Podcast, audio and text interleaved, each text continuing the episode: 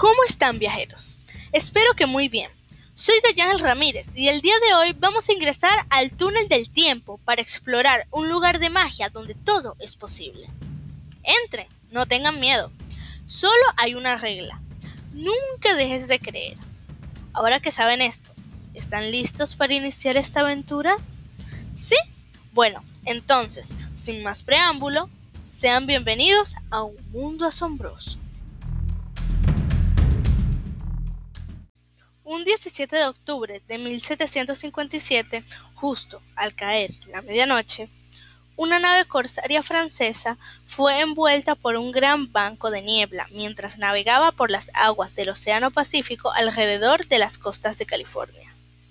A lo largo de 20 minutos derivan a ciegas hasta que el vigía de turno esa noche comienza a sonar la alarma, llamando la atención de todas las personas a bordo, incluyendo la del capitán François de Yanis, por lo cual acuden a cubierta para investigar. Al principio, la neblina no los dejaba diferenciar nada, pero casi de inmediato, esta disipa un poco, permitiéndoles observar algo que se acerca a ellos, con luces tan deslumbrantes que hasta un ciego podría ser capaz de observarlas. Con un poco de temor, pero mostrando valentía, el capitán de Yanis ordena a la tripulación que adopten posición de combate para intentar repeler a eso que viene hacia ellos.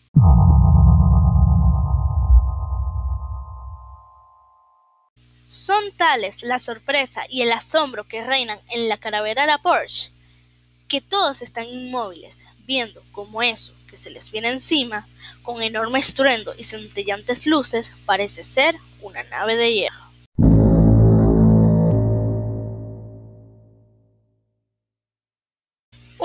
Marinos, llamado Esteban, Jura haber visto en la parte superior de la quilla metálica que cortaba las aguas con una increíble velocidad algunas letras y números.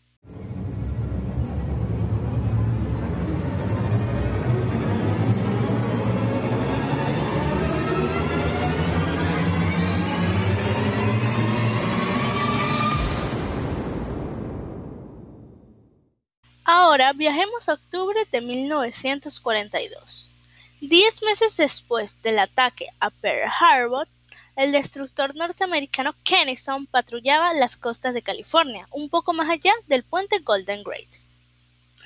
A la medianoche de este 17 de octubre, la nave de guerra queda envuelta en una espesa nube blanca. Rápidamente, la voz del enseña de la primera clase, Jack Cornelius, el cual se encontraba de guardia en la torre central, comienza a sonar en el intercomunicador, ordenando direccionar todos los reflectores en camino a babor. Allí, y debido a un fugaz claro en la niebla, observan algo completamente absurdo.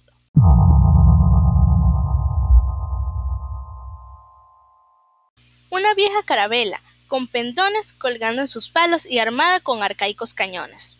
En su cubierta, varias personas les miraban sorprendidos, inmóviles como figuras de cera y deslumbrados por los reflectores.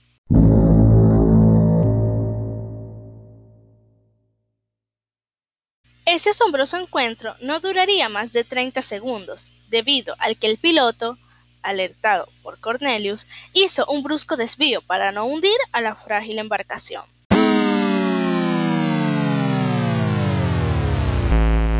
Este curioso evento fue informado por el comandante del Kennison con hora, fecha y posición exactas, así como una detallada descripción de la vieja barca.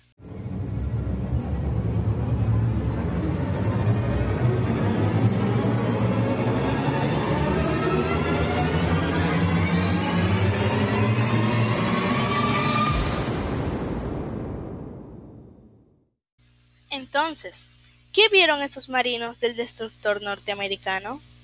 Por otro lado, ¿qué vieron paralelamente desde la carabela La Porsche aquella bonita noche de un 17 de octubre, pero de 1757?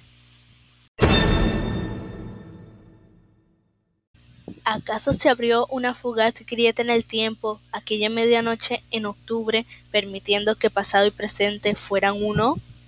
¿Y ¿Será posible que la tripulación de un corsario francés del siglo XVIII y la de un destructor norteamericano del siglo XX cruzaran dicha barrera para encontrarse frente a frente en un vacío temporal? ¿Qué piensan ustedes?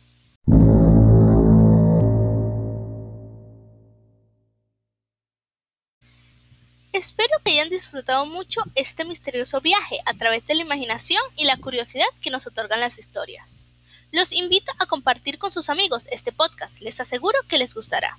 Síganme en mi Instagram como Dayangel2103 y pendientes para el próximo episodio. Hasta luego, mis viajeros. Nos vemos en la siguiente aventura de un mundo asombroso.